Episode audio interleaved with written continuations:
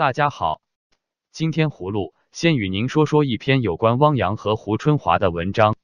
十二月二十二日，北京青年报微信正之见刊登了一篇文章，标题是“汪洋十二年前开创的先河，今年又有两省效仿”。文章指出，十二月十四日，湖北省委书记蒋超良在湖北省政协就二零一八年省政协脱贫系列重点提案召开督办工作座谈会。而这已是蒋超良连续督办政协提案的第三年。文章强调，值得注意的是，今年新增两名省委书记为提案办理加棒，包括安徽省委书记李锦斌与河南省委书记王国生，两省都是第一次有省委书记督办提案。文章表示，书记督办提案在十二年前的重庆已有实践。巧合的是，二零零六年开创先河的正是。现任全国政协主席汪洋，据表示，汪洋二零零六年担任重庆市委书记时，就督办了以体制创新破解三峡库区产业空虚难题。二零零八年，他把这个工作方法带到了广东，在广东发扬至今。文章进而详细提及汪洋在广东担任省委书记时所督办的重点提案，并带出接任人前省长胡春华的政绩。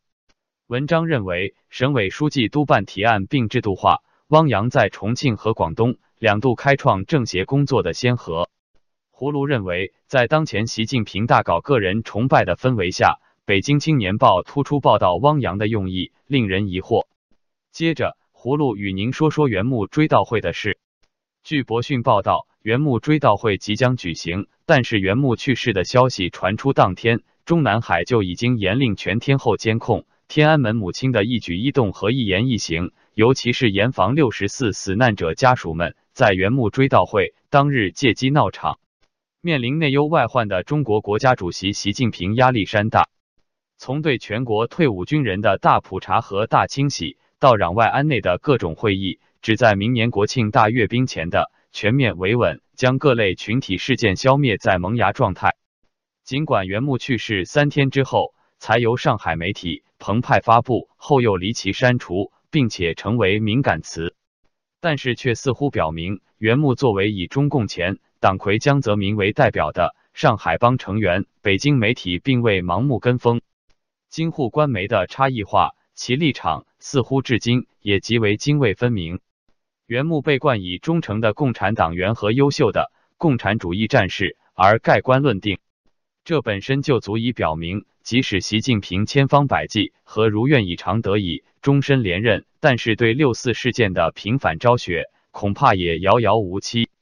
胡卢认为，袁木在六四大屠杀后公开撒谎称天安门没有杀人，为中共掩盖真相是其人生的污点。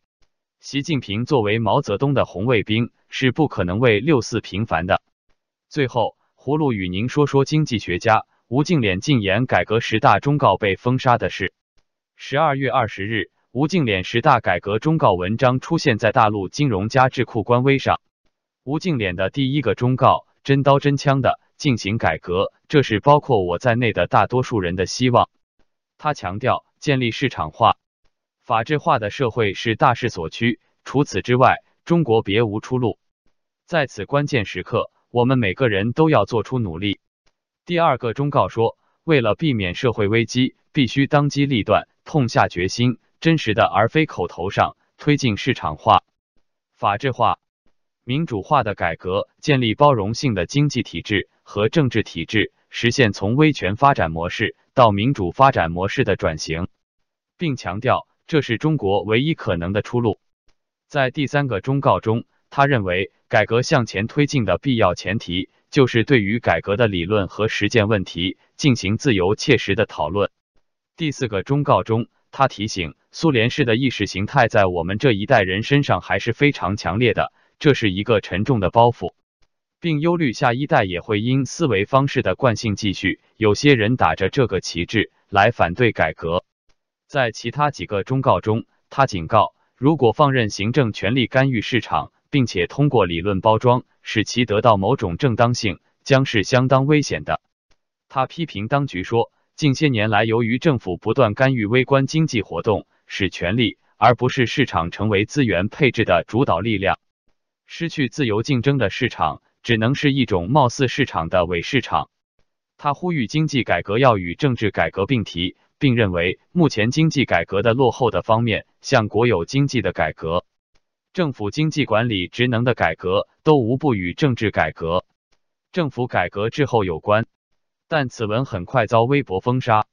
葫芦认为，习近平在纪念改革开放四十周年大会上的讲话，已经表明中国改革开放已死，对吴敬琏先生进言应在情理之中。好了，今天葫芦就与您聊到这里，明天见。